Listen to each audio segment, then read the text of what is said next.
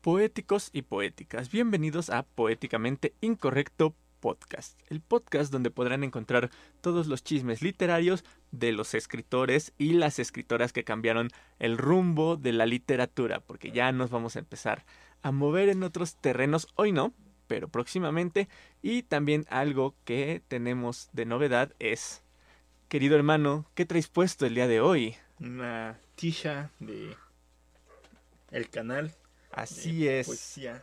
Así es, poéticos y poéticas. Si nos están viendo en YouTube, que ya no porque se cortó la imagen, ahorita la volvemos a poner, pero si nos están viendo en YouTube, pueden ver la nueva playera exclusiva de Poéticamente Incorrecto, Poesía Eres Tú.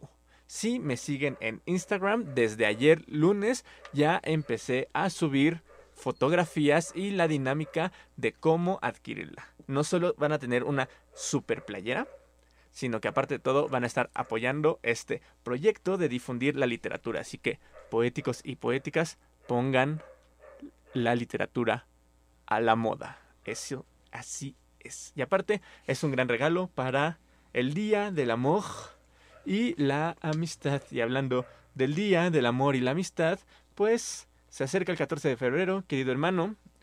Y aquí en México lo dedicamos al amor y a la amistad. Mm, oh, y qué mejor que celebrar el amor y la amistad que con poesía, ¿no? Así que a partir de hoy les recomendaré poetas cursis que les sirvan para llegarle a su crush. Y vamos a empezar con la definición de cursilería. Con la azúcar hecha poeta. Un dulce importado desde Chiapas. El día de hoy vamos a hablar de Jaime Sabines. Pero antes de empezar, para los que son nuevos en el canal, les presento a mi hermano Iván Rodríguez. Yo soy egresado de la carrera de literatura, pero mi hermano está estudiando ciencias, específicamente física. Así es, y realmente no es como que sea muy apasionado de la literatura, así que si logro que a él le guste el mundo de la literatura por medio de este podcast. Espero que alguien del otro lado del micrófono también encuentre un amor apache a la literatura. Ya logré que se pusiera una playera de Gustavo Adolfo Becker, que si no han escuchado el programa, tenemos un capítulo dedicado a Gustavo Adolfo Becker. Antes de empezar con el material, carnal, tus redes sociales. Ah, claro que sí, me pueden encontrar en Facebook y YouTube como Furio Sensei. Furio se escribe con Y. Y en Instagram como Iván-Furio. Perfectísimo. Y ahora sí, la pregunta que le hago en todos los podcasts a mi hermano y que habitualmente es una pregunta negativa, pero te hemos encontrado cosas padres y es, hermano, ¿qué sabes de Jaime Sabines? Me suena el nombre, sé que lo he escuchado, pero no, no, no, no logro conectar qué es. Probablemente te suene el nombre, es muy popular también en México y aparte de todo, también ya tenemos en este podcast un programa dedicado a Octavio Paz y podríamos decir que Jaime Sabines espero que no se empiecen a alertar del otro lado del micrófono y empiecen a desuscribirse de YouTube o a dejar de seguirnos en Spotify, pero podríamos decir que Jaime Sabines es como el hijo no reconocido de Octavio Paz. Por cuestiones de cómo es su biografía y por cuestiones de lo que escribía y cómo lo escribía. Eh, eh, creo que Jaime Sabines es como, o sea, a pesar de que son más o menos de la rodada, Jaime Sabines es un poco más joven. Este, creo que Jaime Sabines es como la, el, el, remanso perfecto de lo que dejó Octavio Paz. Es como de los primeros poetas que vemos que ya tienen como una herencia del estilo que dejó Octavio Paz y los contemporáneos de este hombre durante su tiempo. Entonces es más su heredero que su hijo, o sea, no es producto de un amorío ni nada. No, no, no, o sea, sí, es como su heredero, pues, por eso, por, ahí, por ahí vamos, ¿va? Vamos a empezar, vamos a empezar. Sabines nació en Tuxtla Gutiérrez, Chiapas, el 25 de marzo de 1926. Tuvo dos hermanos, porque mi hermano siempre pregunta por, la, por, por, los parientes. Oh, Juan y Jorge, aquí es importante mencionarlos porque el primero, Juan, eh, fue una especie de figura tutelar para Sabines, para Jaime, y del cual ya hablaremos más adelante porque es importante para el chismecito de Jaime. Sabines. Su madre fue Luz Gutiérrez y perteneció a la aristocracia y era sobrina nieta de Joaquín Miguel Gutiérrez, de quien la ciudad de Tuxtla Gutiérrez tomó su apellido. Nada más para que se den un quemón y sepan de dónde venía este güey, ¿no? Ok, ok, familia Fifi. Exactamente, y nada, y ahorita vas a ver de dónde viene el papá, porque el papá fue Julio Sabines, el famoso, para quienes conozcan la obra de Sabines, Mayor Sabines. Y ahorita vas a saber por qué le llamaban así. Ok. Quien salió del Líbano en 1902 rumbo a Cuba, cuando apenas tenía 12 años. ¿Ok? Eh, voy a hablar un poquito de la vida de- del papá del mayor Sabines. Uno, porque es importante para la vida de, de Jaime. Y dos, porque está bueno el chisme. Y aquí nos encanta el chisme. Ok, ¿qué pasó? Bueno, sale, de, de- sale rumbo a Cuba a los 12 años. Y ya después, un poquito más grande, viaja a México para trabajar. No, primero este, viaja a Nueva Orleans. Y forma parte del equipo que construyó el canal de Panamá Ok. y ya luego se traslada a México. Y una vez en nuestro país, ingresa como teniente en el ejército. En Mérida, Yucatán es donde se, se empieza su carrera militar aquí en nuestro país, ¿no? Justo en los albores de la Revolución Mexicana, exactamente. Ya estaba en lo último, bueno, más o menos, a mediados, porque él en- este, pasa de Mérida a Chiapas en 1914. Ok. Entonces, pues sí, estaba como Tiene- en la mitad, o- yo no diría empezando, pero sí ya, ya tenía recorrida la revolución, sí, ¿no? sí.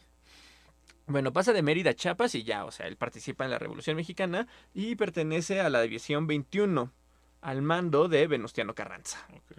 ¿Ok? Y luego ya de ahí se, convier- se convierte en capitán primero de la división de Jesús Castro. En este tiempo conoció a la que sería la madre del poeta, con quien se casó en, en 1915 y eh, con esto abandonó su carrera militar para ya irse a vivir ya en el retiro amoroso en una finca con su mujer en Tuxtla Gutiérrez, ¿no? La, la herencia de, los De los suegros. de los suegros, exactamente. Y esa es de dónde viene Jaime Sabines. Que, bueno, el padre de Sabines, el mayor Sabines, no era una persona muy culta, la verdad, pero fue quien introdujo a Jaime en sus primeras letras. ¿Qué hacía? Le leía al anochecer, el, vaya la redundancia, Las Mil y Una Noches, que es como un libro fundamental para la literatura. Y muy inteligente, el mayor Sabines procuraba dejar en suspenso la lectura.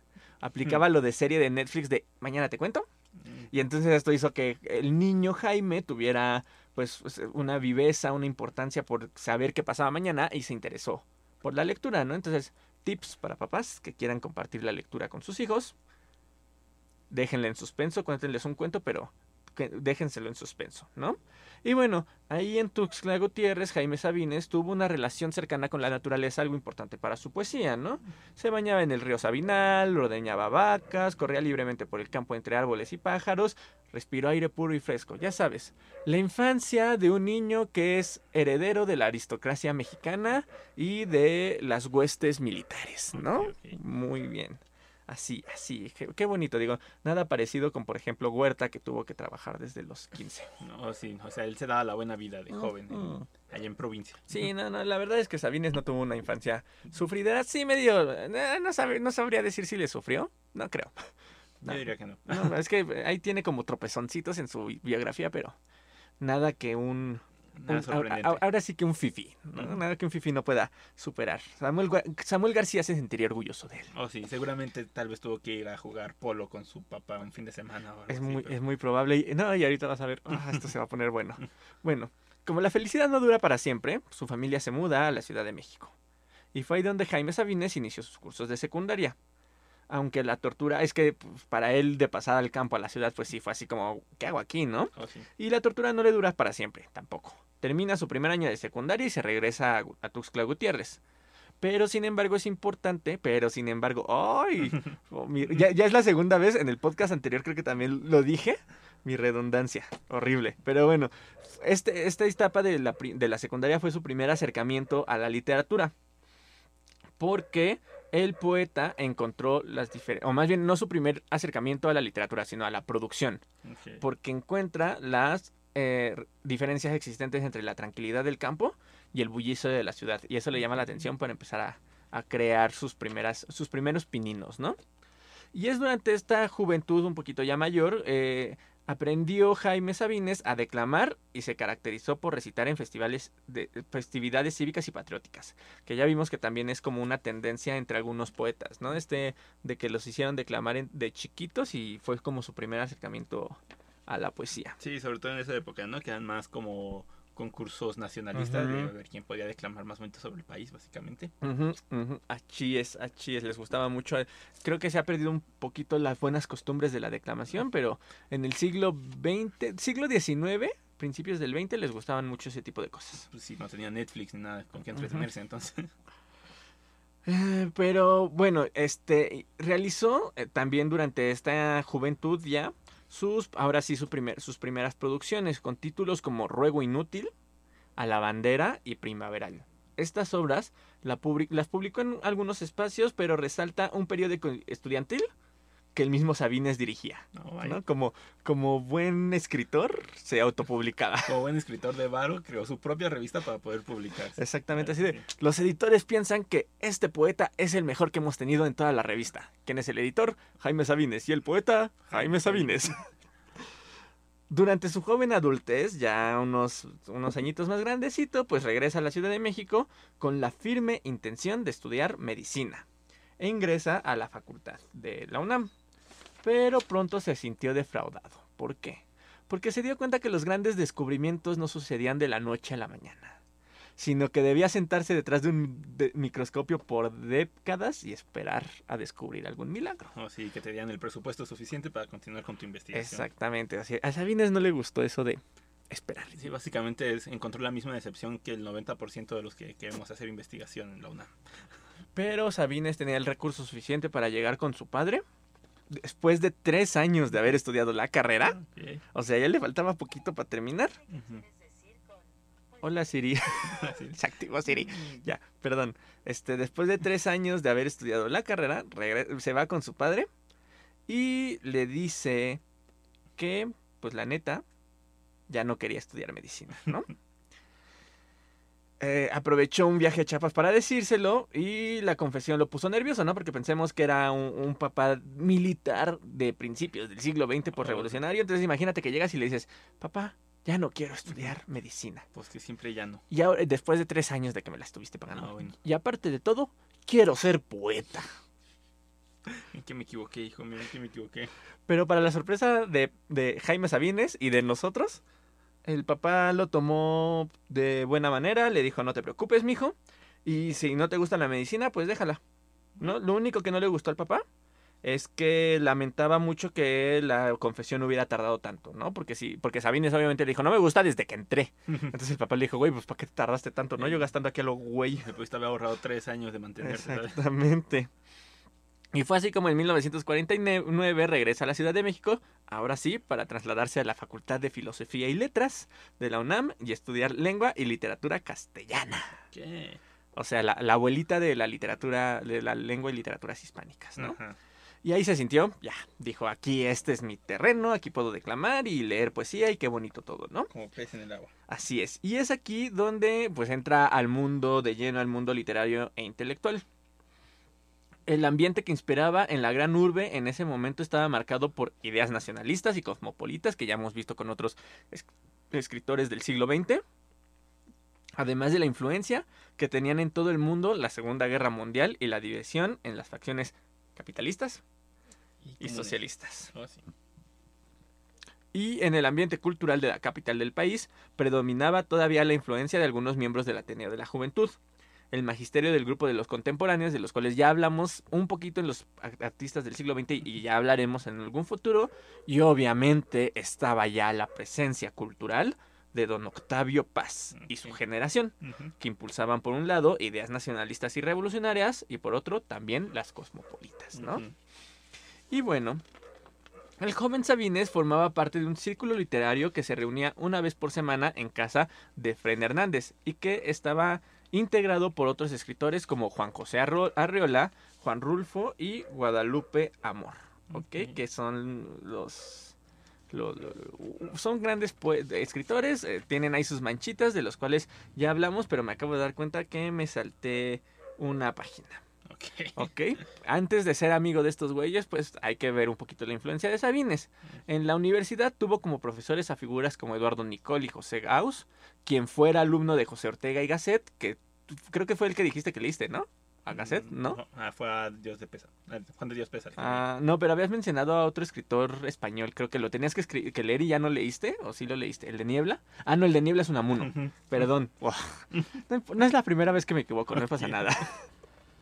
Bueno, este hombre, José Gauss, fue el que le enseñó todo lo que tendrías que saber a Sabines sobre la, filosofía existencialista que estaba en boga en Europa en esos momentos. Entre los autores que influenciaron a Sabines en ese entonces fue Federico García Lorca, Rafael Alberti, León Felipe, Juan Ramón Jiménez, así como, eh, como el Ulises de James Joyce. Sabines cuenta que lo leyó de una sola sentada en tres días que permaneció encerrado en su casa. El Ulises de James Joyce es una... Para los que no me están viendo, estoy haciendo un gesto con la mano que es una madresota. Enorme. El Ulises. O sea, aplicó la de aventarse una serie en una sentada, pero Ajá. con un libro. Exactamente. La- El aburrido entretenimiento del siglo XX. Y entre sus compañeros de generación estaban eh, escritores eh, que ya son reconocidos actualmente como Rosario Castellanos, Eduardo Elizalde, Tomás Segovia, Rubén Bonifaz Nuño, del cual ya hablaremos, y empezó a leer poetas como Pablo Neruda y César Vallejo, que son la creme de la creme de la literatura. También durante estas épocas conoce a su futura esposa, que también es importante, Josef- Josefa Rodríguez Sa- Saavedua, Chepita, para los cuates, ¿no? Quien también era chiapaneca y en ese entonces estudiaba odontología. O sea, ella sí estaba pensando en su futuro. Oh, sí. Se conocieron, chécate esto, porque está bien chido. O sea, a diferencia de Bradbury, que, que le puso el cuerno a la novia, chécate qué pasó aquí. Se conocieron en 1946 y compartieron su amor por la lectura, particularmente por la lectura de la Biblia, que Sabines leía profusamente. No hizo de ella una interpretación puramente religiosa, sino más bien humana. La, interpreta, la, la leía de forma filosófica. Y bueno, le gustaba como empatar estas lecturas con temas de filosofía y teología, como textos que escribía Aldous Huxley y otros es- escritores que De estaban también en boga de la época, ¿no? Vivió en la emblemática calle de Cuba, en el centro histórico de la Ciudad de México, que también es importante porque la llamaba la calle de la perdición. Abajo de su casa habían dos bares y un teatro. Entonces ya con eso ya chiflaste en las lomas. Y obviamente pues Sabines asistía constantemente saliendo de la universidad, ¿no? Y ahí aprendió de la obra, tanto, o sea, conoció personalmente como que vio la- las, eh, las obras representadas de escritores como Julio Torri, Agustín Yáñez, Amancio Bolaño y Julio Jiménez Rueda, que son también dramaturgos bastante reconocidos en el país. Fue durante estas reuniones que Sabines, bueno, ya, ya retomando otra vez lo de las reuniones, cu- cuando se juntaba con Juan José Reola, con Juan Rulfo y con Guadalupe Amor, Sabines escribe su primer libro importante, que se llama Aquí me comí una letra. Ahorita les digo porque no, no es este, el, o me corrigió el Word y yo no me di cuenta. El libro se llama Oral, con H, Con H. Con H, y se publica en 1950, que aquí para los que están viendo tengo una antología de la poesía de Jaime Sabines, sus textos más reconocidos, ¿no? Eh, bueno, el, este oral se, es una colección de 18 poemas en donde se concretan los temas que el escritor explotaría en otros libros como el amor, la muerte, la soledad, el tiempo y Dios, porque pues si lees la Biblia hay que hablar de Dios, ¿no? Claro que sí. En este texto además se vislumbra ya su propio estilo, coloquial, íntimo, como si se tratara de una confesión hecha por una cena entre amigos, ¿no?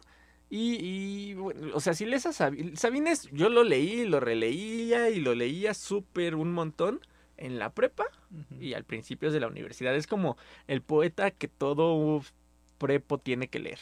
De hecho, los poetas de los que vamos a hablar estos días de aquí a que llegue el 14 de febrero son poetas muy de preparatoria, muy de chavitos para la preparatoria. De quererte hacer el curso y único y diferente para conquistar a las morras. Y no. Exactamente, exactamente.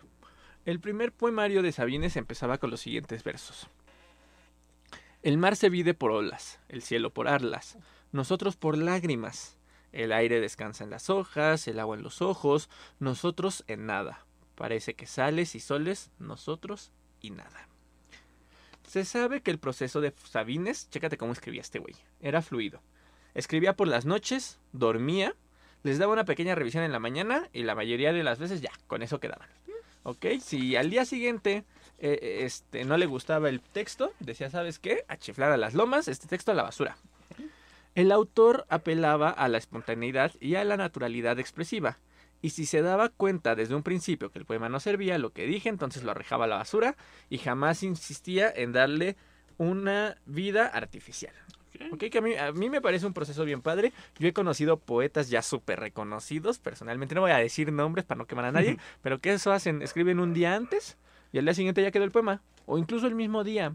Así que yo, yo, yo me acuerdo que hubo momentos en los que sí me clavaba un buen y era así como, no, el poema se tiene que trabajar un mes y pues tiene que ver mucho con el proceso de cada quien, ¿no? Pues sí. Sí, sí, si no sale la primera, ¿para qué? ¿Para qué lo intentas? Sí, yo he tenido, o sea, personalmente he escrito poemas que después los retomo y digo, ah, ya que lo retomé me gusta. Y sale, ¿no? He tenido poemas también que en un día salen y también me gustan y digo, ya quedó. Y de todos modos eso no importa porque yo no soy un poeta reconocido como Jaime Sabines. Entonces, tal vez ese es el problema. Tal vez ese es el problema. Pero vamos a con el primer poema del día de hoy, el más importante, o bueno, uno de los más importantes de oral y uno de los más reconocidos de la literatura de Sabines. Tal vez con este poema lo reconoces y si no, deleítate porque es uno de mis poemas favoritos, de esos que releía. El poema está leído por Jaime Sabines en internet, pero pues para ahorrarles la búsqueda y que se queden en el podcast, vamos con Los Amorosos. Los amorosos callan. El amor es el silencio más fino, el más tembloroso, el más insoportable. Los amorosos buscan. Los amorosos son los que abandonan, son los que cambian, los que olvidan. Su corazón les dice que nunca han de encontrar. No encuentran. Buscan. Los amorosos andan como locos porque están solos, solos, solos, entregándose, dándose a cada rato, llorando porque no salvan al amor. Les preocupa el amor. Los amorosos viven al día, no pueden hacer más, no saben. Siempre se están yendo, siempre hacia alguna parte. Esperan. No esperan nada, pero esperan. Saben que nunca han de encontrar. El amor es la prórroga perpetua. Siempre el paso siguiente, el otro, el otro. Los amorosos son los insaciables, los que siempre, qué bueno, han de estar solos. Los amorosos son la, hidra del cuento. Tienen serpientes en lugar de brazos. Las venas del cuello se les hinchan, también como serpientes para asfixiarlos. Los amorosos no pueden dormir, porque si se duermen se los comen los gusanos. En la oscuridad abren los ojos y les cae en ellos el espanto. Encuentran alacranes bajo la sábana y su cama flota como sobre un lago. Los amorosos son locos, solo locos, sin Dios y sin diablo. Los amorosos salen de sus cuevas, temblorosos, hambrientos, a cazar fantasmas. Se ríen de las gentes que lo saben todo, de las que aman a perpetuidad, verídicamente, de las que creen en el amor como en una lámpara de, inagotable aceite. Los amorosos jue- juegan a coger el agua, a tatuar el humo, a no irse. Juegan, al, el, juegan el largo, el triste juego del amor. Nadie ha de resignarse. Dicen que nadie ha de resignarse. Los amorosos se avergüenzan de toda conformación. Vacíos, pero vacíos de una a otra costilla. La muerte les fermenta detrás de los ojos y ellos caminan, lloran hasta la madrugada en que trenes y gallos se despiden dolorosamente. Les llega a veces un olor a tierra recién nacido, a mujeres que duermen con la mano en el sexo complacidas, arroyos de agua tierna y cocinas. Los amorosos se ponen a cantar entre labios una canción no aprendida y se van llorando, llorando la hermosa vida. Me encanta. Qué bonito, qué bonito, qué Sí, bonito. sí, hasta, sí. hasta te pusieron música de fondo. Eh, sí, sí, sí, gracias a los trompetistas que vinieron a visitarnos. Y ya se acabó, ya se acabó, acabó Sí, sí, Qué buen timing. Digo un, tan- un tanto prehispánico a comparación de lo que estamos haciendo, pero Algo nacionalista. sí, sí, sí, al final de cuentas mexicanito, ¿no? Co- Continuemos con Sabines. Él regresa a Tuxtla Gutiérrez en 1953 y se casa con Chepita. Y como uno vive del, como uno no vive del arte, y mucho menos si es poeta, porque pues, nomás hay que ver los, las vistas de este canal, se hizo cargo de una tienda de telas de su hermano Juan, llamada El Modelo. Ok, este dato me llamó la atención porque el, el poeta que había ganado cierta fama en la capital del país y se había hecho de un círculo literario importante, ahora tenía que estar detrás de un mostrador Hmm. ven- vendiendo y mostrando telas, ¿no? sin albur. Tienes que hacer lo que tienes que hacer para vivir. ¿qué te Y mucho más si eres poeta. Así. Y bueno, esto hizo que el poeta pusiera los pies sobre la tierra. Se dio cuenta de que la actividad poética no era un asunto de elegidos por los dioses, ¿no? Como muchos mamadores hay por ahí. Ujú. Yo- tú sabes quién eres. Ok. Yo no sé quién eres, pero ya, ya me dirán el chisme. Ah, uno de vaca en la piedra, vas a ver. Ok. Por lo tanto, Jaime Sabines aprendió a ser, pero sobre todas las cosas, por sobre todas las cosas, perdón, un hombre, un ser de carne y hueso, como todos, ¿no? Sí. Muy artista, muy artista, pero pues no te conocen en la calle, güey, como a muchos de los poetas, la neta. Ah, sí. Sí, bueno. Con esta filosofía de vida, Sabines regresa a la Ciudad de México en 1959. Era otro ya. Tenía trabajado una sólida obra, aunque escasa, y ahora la convicción de que te debía trabajar como un hombre para ganarse el, sustento. Y no me refiero a un hombre machito, sino como un ser humano. Como ¿no? un mortal. como Exactamente, como un mortal. En la Ciudad de México se hizo cargo de otro negocio familiar. Ahora vendía alimentos para animales. Y el lugar donde los vendía se llamaba Sanos, con un H antes de la N, por una abreviatura de Sabines Hermanos. Oh, ok. Ingenioso, ¿eh? Ok. Eh, voy a aplicar la literatura para el marketing. Eh, Sanos. De esta experiencia, ah, porque iba de un, de un lado a otro, ¿no? De su casa a- a- al lugar donde producía el alimento y ahí tenemos un ladridito como música de fondo. Y de esta experiencia, recorriendo 150 kilómetros diarios, Wow. nació Diario Semanario y Poemas en Prosa, que fue publicado en 1961. Ahí sí ya le empezó a fregar un poquito, más que. Samuel García. Ah, sí. ¿Estamos de acuerdo? Sí, sí, sí. Digo, tampoco tanto porque al final de cuentas no es lo mismo chingarle como obrero que chingarle heredándole una empresa familiar, ¿verdad? Oh, sí. Eh, Sabines escribe sobre la ciudad como lo, hicie- como lo hizo Efraín Huerta, de quien ya hablamos, y eh, realizó experimentos nuevos hablando sobre reflexiones filosóficas. Por ejemplo, escribe lo siguiente que cito, me gustó bastante, es de Sabines. Se dice, se rumora, afirman en los grandes salones, en las fiestas, alguien o algunos enterados que Jaime Sabines es un gran poeta, o cuando menos un buen poeta o un poeta decente, va- vali- valioso, o simplemente, pero realmente, un poeta. Le llega la noticia a Jaime y este se alegra. ¡Qué maravilla! Soy un poeta. Soy un poeta importante. Soy un gran poeta. Convencido, sale a la calle o llega a la casa, convencido. Pero en la calle nadie, y en la casa menos, nadie se da cuenta de que es un poeta. ¿Por qué los poetas no tienen una estrella en la frente, o un resplandor visible, o un rayo que les salga de las orejas?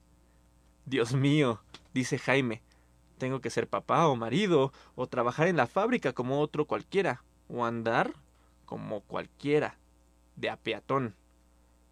Eso es, dice Jaime, no soy un poeta, soy un peatón. Y esta vez se queda echado en la cama con una alegría dulce y tranquila. Ok.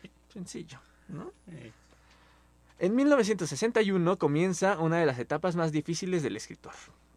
Su padre es detectado con cáncer. El tumor del tamaño de una bola de billar estaba en el pulmón. Lo operaron de urgencia en, en un 15 de junio de ese mismo año. Luego de la cirugía lo llevaron a Acapulco para su recuperación, pero recayó y su agonía duró tres largos meses. uy, qué horror. Sí, sí, sí, le fue, le fue gacho al mayor Sabines. Fue durante este tiempo que Jaime Sabines escribió uno de los poemas más importantes de toda su obra, si no es que el más importante. Los cursis no sabemos de memoria los amorosos, pero el poema trascendental de Sabines es Algo sobre la muerte del mayor Sabines, que se publicará en 1973. Ese está muy largo, entonces no lo voy a leer. Y bueno, según los críticos, se trata de un largo poema desesperado, desgarrador y que pone al lector frente al delirio, del acabamiento y la certeza de nuestra inevitable desaparición. Ok. ¿Tienes cómo se llama el poema? Eh, eh, algo sobre la muerte del, mayor Sabines, así Ah, se llama. ok. Algo sobre la muerte del mayor Sabines. Yo pensé que había escrito algo sobre la muerte del mayor. Ok, aclarando, el poema se llama Algo sobre la muerte del mayor Sabines. Ok, por si lo quieren buscar y leerlo. Exacto, sí, para los que no los conozcan, está fácilmente, lo encuentras en internet, está, está buenazo. Vale, vale. Entonces continuemos. Y sí, bueno, habla de eso, ¿no? Y, y sí, es así como... ah. En 1966 muere su madre, Doña Luz Sabines, y, perdón, Doña Luz. Y Sabines volvió al tema de la muerte con un libro que apareció en 1972 llamado Mal Tiempo. Pero esta vez ya no se va con lo lúgubre, sino que toma un tono menos oscuro, quizá qui- y quiso retratar la alegría de la vida que precede a la muerte, ¿no? O sea, el padre sí fue así como, ah, tiene, tiene versos bien cabrones el del papá y aquí ya es como más de, pues sí te moriste, pero antes hiciste todo esto que estuvo muy chido, ¿no? Como, yo creo que también, yo creo que ha de ser como una madurez frente a la muerte, la Sí. primera persona que se te muere cercana la, te ha de pegar y ya la siguiente no es que te pegue menos, sino que ya lo ves con otra perspectiva, ¿no? Yo creo. Sí, ya lo ves con más filosofía. Exacto, aparte de que pues al final de cuentas ya estaba más grande, ¿no? Aunque sea un poquito. Sí, como sabes, yo creo que una vez muriendo el papá se espera más la muerte de la mamá, ¿no? Así, bueno, si ya se me fue uno, es lo, se- tarde o temprano se me va el otro. Pues sí, entonces, sí, supongo que sonará feo, sonará crudo, espero que no esté nadie sensible escuchando esto, pero pues sí, Pues sí, ¿no? Pues a fin de cuentas es algo inevitable. Y pues sí. uno sí, no sí. se lo espera la primera vez y pues la segunda, yo Sí. creo que se lo espera un poco. Sí, sí, sí, lo digieres creo yo un poquito mejor. Esto te va a gustar un poquito, luego ya no te va a gustar, pero te va a gustar un poquito. Ok. Porque en 1965 Sabines visita Cuba. ¿Qué? El país le traía un sinfín de connotaciones sentimentales en más de un sentido, porque recordemos que ahí vivió el Papa un tiempo. Y bueno, representaba la revolución cubana, el comunismo, la gran oleada izquierdista de Latinoamérica.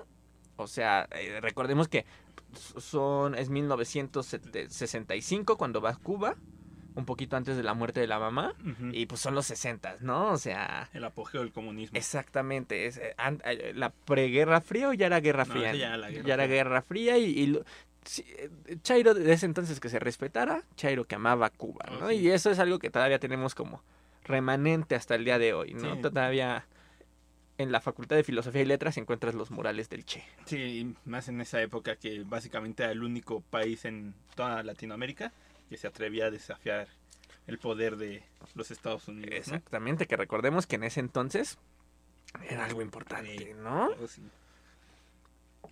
Eh, bueno, eh, Sabines escribió poesía social, una vez que tiene como esta venita chaira, al igual que poetas como Ernesto Cardenal, Juan Gelman, Mario Benedetti, del cual hablaremos la próxima semana, Sí. y Roque Dalton.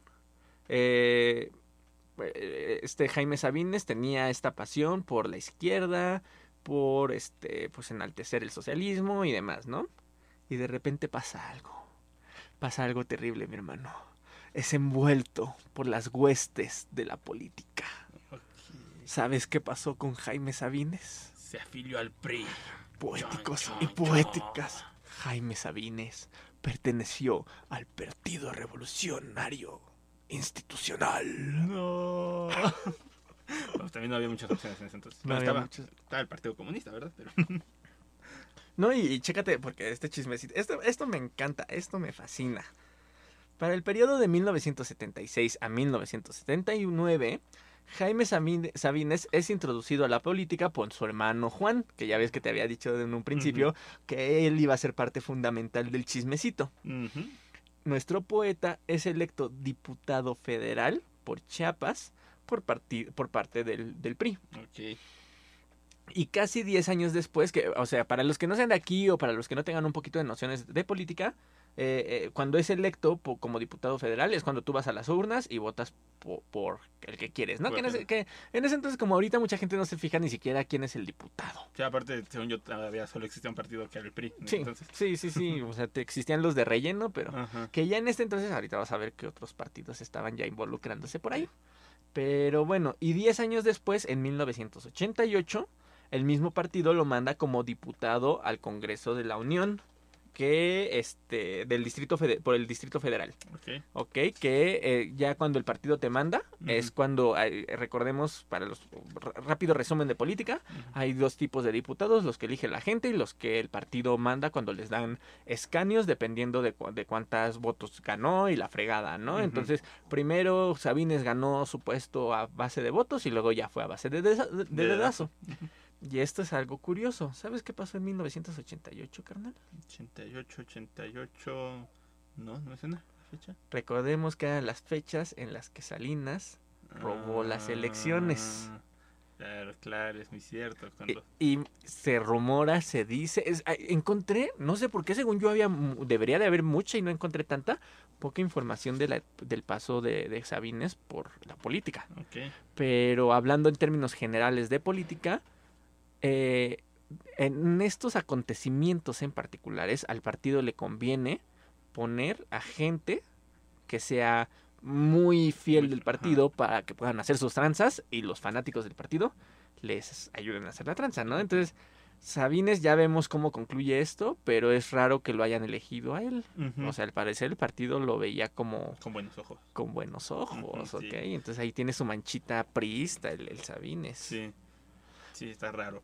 Eh, famoso eh, eh, es el acontecimiento. e- Este, incluso yo lo llegué a ver, no sé por qué si no pas- o sea, lo llegué a ver de chiquito en, en la tele, eh, que lo mencionaban en, la- en las noticias, pero era un acontecimiento que ya había pasado muchísimo antes de que yo naciera. ¿Qué pasó? Los miembros de la bancada de la izquierda publicaron una manta que decía, los amorosos son del PRD. Sí, que recordemos para los que no son de México o para los que este no, no saben mucho de política, el PRD, en ese entonces, ahorita ya chafeó, pero en ese entonces era como la izquierda más izquierda y era uno de los principales opositores del PRI. ¿Ok? Entonces, este era como un reto para decirle a Sabines. Este, pri- primero rememoraba, rememoraba el poema que leí, ¿no? El de los amorosos. Y era demostrar que, que este tipo de personajes que Sabines evoca en este poema, pues son soñadores, luchan por un futuro prometedor, y esos, esas personas soñadoras, eh, combativas, de izquierda, estaban en el PRD, Sí. no en el PRI. Entonces era una forma también de reclamarle y de dejarlo así de, eres un cínico, un hipócrita que haces ahí sentado. ¿no? Tú deberías de estar con nosotros. Incluso se, se habló en cuestiones de chisme político que se estaba buscando que se afiliara al PRD, cosa que nunca hizo, pero pues estaba buscando, obviamente el PRD querían que se nutriera de estos personajes intelectuales. Sí, también de renombre, ¿no? Exactamente, exactamente, sí, porque metiéndonos un poquito en política, porque esto ya es más actual, sí pasaron un par de intelectuales por el PRD, que de ya después ahorita están en Morena muchos. Sí. Pensemos, por ejemplo, en Elena Poniatowska, Mm, que, también. que- que pasó del PRI al PRD y luego al- al- a. Morena, también Taibo, exactamente. Pues sí, básicamente el PRD nació como el primer partido de izquierda formal y según yo muchos de los miembros fundadores eran parte del Partido Comunista. Y ya después se fue yendo a la basura y pues es lo que tenemos ahora, ¿no? Que son aliados de, lo que caiga. Pero bueno, ya, ya, termin- ya casi terminamos. En los 90, Jaime Sabines condenó. Escucha esto. me duele, Sabines, me dueles. Sabines condena la sublevación zapatista. Ok.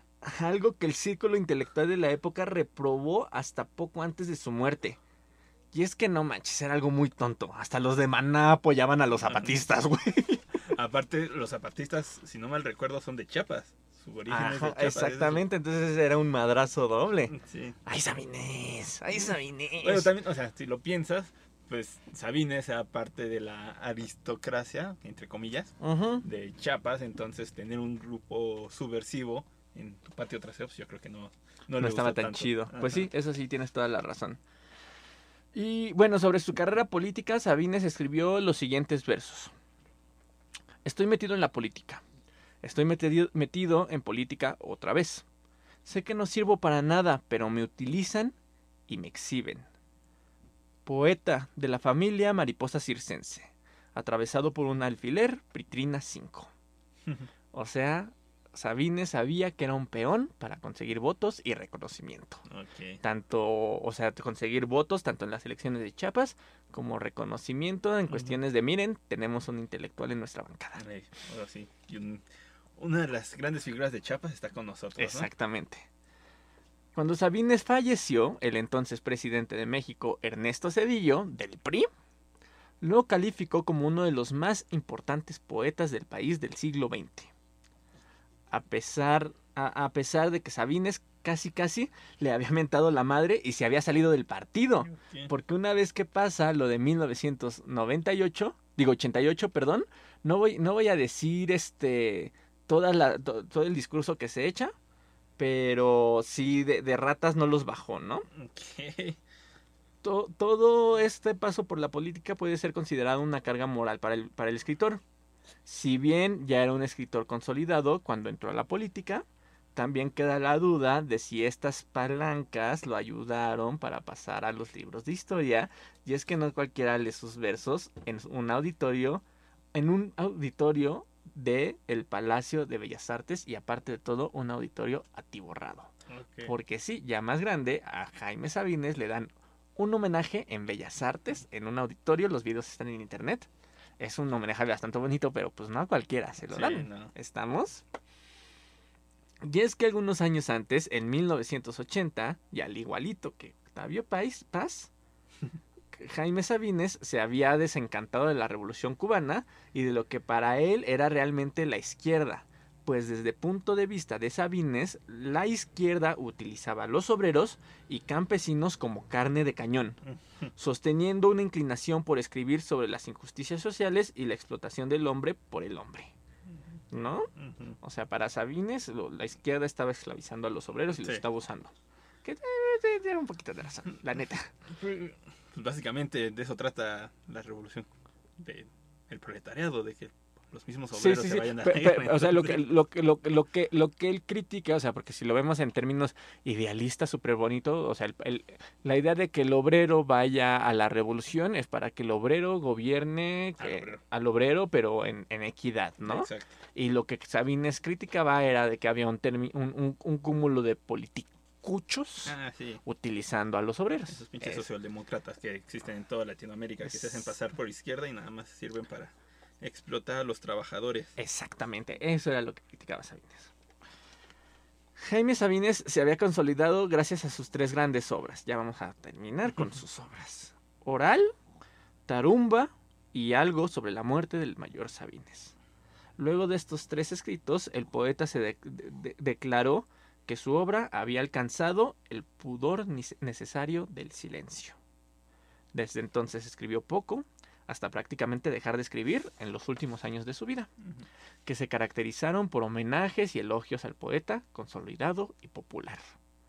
Sabines llegó a reunir a más de 5.000 personas en sus lecturas poéticas, que son aproximadamente 4.999 personas más de las que están escuchando este podcast. No, sí. Gracias, mamá. Y bueno, su final fue anunciado el 12 de noviembre de 1989, con la fractura de su fémur izquierdo. Luego de varias operaciones sin éxito, este accidente lo dejó postrado en una silla de ruedas. Y así fue como Sabines tenía que levantarse de la cama usando cadenas para impulsarse. Horror. Sí. A los que no saben, el fémur es el hueso más largo del cuerpo que va de la rodilla a la cintura. Entonces, romperte ese hueso está horriblemente doloroso. Imagínate quedar con secuelas, no, po- Sí, no no. podía caminar bien el pobre. Ah, Pero, pues sí, em, eh, uno de sus últimos poemas que escribió fue Me encanta Dios, con el que prácticamente cerró toda su obra y que era una especie de unión con la divinidad, ¿no? Cuando ya aceptas que ya estás en las últimas y le dices, hey, hazme el paro, ¿no? Te leía en mi juventud, rey, Ahí te voy, San Pedro. déjame pasar, déjame pasar.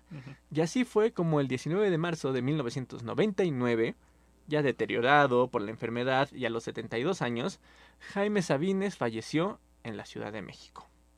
Cerrando así el siglo XX, porque pues just- justito es al finales, como uno, de los, como uno de los poetas más importantes de su tiempo y creo yo el más reconocido actualmente. Ok. Como dijo José Emilio Pacheco, Sabines se equivoca como todos, pero acierta como pocos. Y ese, poéticos y poéticas, es Jaime Sabines. Acabo de recordar de dónde me suena el nombre. ¿De dónde? Aquí en San Ángel está la casa Jaime Sabines. ¿no? Ah, claro, claro, la el Centro Cultural Jaime Sí. Sabines. Y así es como mi hermano. Ven, ven, ven cómo el podcast sí funciona, poéticos y Solo me poéticas. tomó una hora de todo el podcast. Menos, poder- 40 minutos duró. Bueno, Ujú. Y bueno, carnal, ahora que ya lo conoces, ¿qué opinas de Jaime Sabines? pues, escribe muy bonito, pero me parece una lástima que se tengan que involucrar en la, en la política para que sea tan reconocido su nombre. ¿no? Muchos de los, de- o sea, de lo poco que entendí, de, de- que entendí, que, que encontré, perdón, de, de su transcurso por la política, es que muchos no entienden por qué se metió. O sea, no entienden si fue por dinero, por reconocimiento, porque él ya era reconocido, por alianzas políticas, a lo mejor por hacerle un favor al hermano, porque te recuerdo que el hermano, el hermano sí estaba súper metido en la política y fue el que lo metió. No, no entienden bien, y te digo que ya cuando se salió, les dijo ratas, ladrones, o sea, cuando después de lo que pasó lo del 88, les dijo hasta de los que se iba a morir, pero al, fin- al final de cuentas, de todos modos, siguió a- siendo amigo de ellos, digo, Ujú. hasta Ernesto Cedillo le mandó flores al final. Sí, pues igual vio la oportunidad y dijo, pues la tengo que aprovechar. Digo, pues como cualquier que quiera hacer triunfar su arte, pues si ve una oportunidad la aprovechas, ¿no? Sí, digo, supongo que de algo tienes que comer, ¿no? Exacto. Y si lo piensas hasta en la actualidad, pues todavía los escritores reconocidos, por así decirlo, están involucrados en la política. Sí, muchos, muchos, por ejemplo, Poniatowska. Exacto. ¿Y quién más? Pues Taibo. Taibo. Ujú, Sí que, este, no estamos mal de- hablando mal de ustedes. Sí, Este, no, ¿Quieren no, no. venir a nuestro podcast? No, al contrario, o sea, me parece una lástima que se tengan que involucrar en la política porque pues, son buenos escritores, ¿no? O sea, no, no, o sea, porque tarde o temprano la mancha política va a salir, ¿no? No van a ser recordados solo por su arte. Sí, sí, y aquí está, aquí está la prueba, y también está la prueba en todos los, los intelectuales que se están involucrando ahorita y que nos están, este, pues otorgando momentos agridulces de su vida, ¿verdad? Sí, digo, yo no estoy nada en contra de involucrarte en la política, pero pues que no... Es que al final de cuentas la política te va a terminar manchando. Exacto. La política te va a terminar manchando Sí, por sí. Si quieres ser recordado por tu arte, pues también vas a ser recordado por tu política, a fin de cuentas, ¿no? Mm, Exactamente, exactamente. Este, no es que te esté ignorando, carnal, estoy checando el, el libro porque estoy viendo que tenemos un poquito de, de tiempo, entonces quiero terminar con otro poema y te quería dar a elegir, pero estoy viendo que no está, creo que no está el otro que me gusta. Que por cierto, paréntesis, el libro que tengo es de la poesía amorosa de Sabines, reunido y prologado por Mario Benedetti. O sea, esto es diabetes, a más no poder. ¿Vale? Entonces, hermano mío, te voy a dar en- a elegir entre eh, Yo no lo sé de cierto o Debo curarme de ti. Mm, ¿Qué título te llama más la atención? suena cursi el de Debo curarme de ti. ¿Te gusta? Sí, sí, sí. Ok, ese lo tengo que buscar en internet porque creo que no está. Pero no, no me tardo. Ok, ok. Entonces, un pequeño corte rápido. Una disculpa, poéticos. El poema se llama Espero curarme de ti. Y eh, ya con esto cerramos. Recuerden que si quieren adquirir la playera de poesía Eres tú, pueden entrar a nuestro Instagram como poesía.incorrecta o al Facebook de Poéticamente Incorrecto y ahí me mandan un inbox y les digo cómo está la dinámica y recordarles que también me sigan en TikTok como poesía.incorrecta y en este YouTube que se suscri- suscriban porque me ayudan mucho a Poéticamente Incorrecto. Dejamos que pase La llorona. la Llorona y empezamos con el poema. Espero curarme de ti en unos días. Debo dejar de fumarte, de beberte, de pensarte. Es posible siguiendo las prescripciones de la moral en turno. Me receto tiempo, abstinencia, soledad. ¿Te parece bien que te quiera nada más una semana? No es mucho ni es poco, es bastante. En una semana se pueden reunir todas las palabras de amor que se han pronunciado sobre la tierra y se les puede prender fuego. Te voy a calentar con esa hoguera del amor quemado y también el silencio, porque las mejores palabras del amor están entre dos gentes que no se dicen nada. Hay que quemar también ese otro lenguaje lateral y subversivo del que ama. Tú sabes cómo te digo que te quiero cuando te digo qué calor hace, dame agua, ¿sabes manejar? Se hizo de noche. Entre las gentes, a un lado de tus gentes y las mías, te he dicho, ya es tarde, y tú decías que te y tú sabías que te decía, te quiero. Una semana más para reunir todo el amor del tiempo, para dártelo, para que hagas con él lo que tú quieras. Guárdalo, acarícialo, tíralo a la basura. No sirve, es cierto. Solo quiero una semana para entender las cosas, porque esto es muy parecido a estar saliendo de un manicomio para entrar a un panteón.